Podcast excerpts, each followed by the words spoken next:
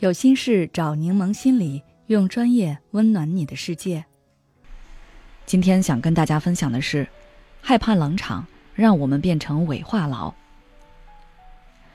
生活中有的人特别怕冷场，就像我的一个同事，他其实性格算比较内向的，但是一到聚会中，只要看到气氛有些尴尬，或者大家都陷入了沉默，他就忍不住要站出来说些场面话。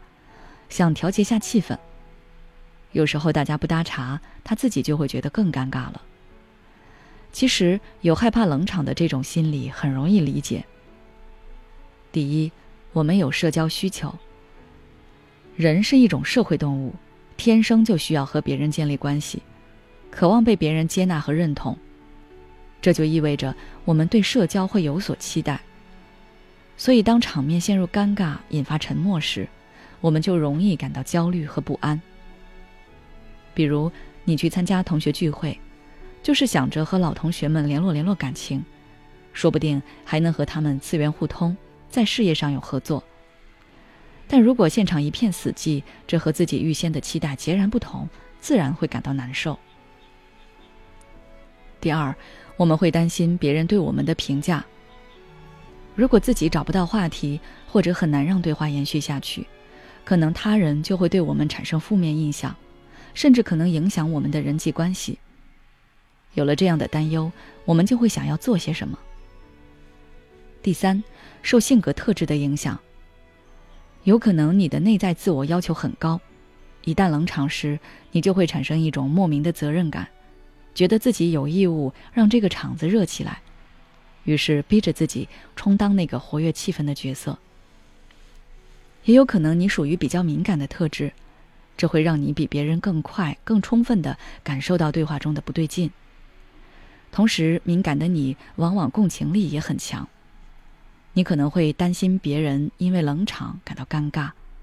当你能够预知到不好的场面，又想让别人舒服，自然会生出一种使命感，打破冷场，舍我其谁。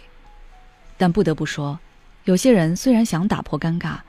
可最终阴差阳错的把场面搞得更尴尬了，自己也很不舒服。那么，面对冷场，我们究竟该怎么做呢？首先，消灭责任感。在多人聚集的场合，你要明白，你不是唯一的谈话主导者，每个参与者都有自己的责任和作用。除非你是聚会的带头人，场面尴尬会确实影响到你的利益。否则，你不必过分承担引导谈话的责任。你应该给予自己更多的宽容和理解，多把注意力放在自己身上，问问自己内心的感受，哪怕是不安、惶恐，就静静的体会他们，告诉自己这些是你的感受，别人不一定有相同的感受，因为每个人对冷场和尴尬的评判标准是不一样的。其次，正确看待冷场。冷场是一种再正常不过的社交现象，它并不是洪水猛兽，也并非每一次冷场都需要补救。你要明白，所有的对话总有终结的时候，冷场就是一种对话延续不下去的信号，它预示着话题讨论的差不多了。与其强行让对话苟延残喘，让所有人都勉强的对话，不如洒脱的结束。这种事实的结束，或许更能让双方意犹未尽，大家会更期待下一次的谈话，也就有了再次联络感情的契机。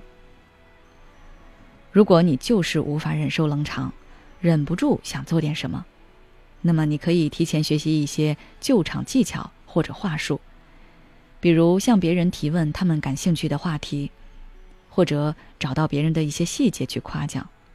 把这些方法用得熟能生巧后，你就能更坦然自在地应对冷场，有效救场。如果你想学习一些聊天技巧，可以关注我们的公众号“柠檬心理 FM”，回复关键词“如何聊天”就可以了。孤独、焦虑、不被理解、没有支持，有时候真正让我们痛苦的不是实际问题。而是这些情绪和心结。柠檬心理愿做你的避风港。我们的心理救援队每位咨询师都拥有二十年以上的咨询经验。现在关注公众号“柠檬心理课堂”，回复“咨询”就可以参加我们的心理咨询活动了。要相信你的生活可以变得更好。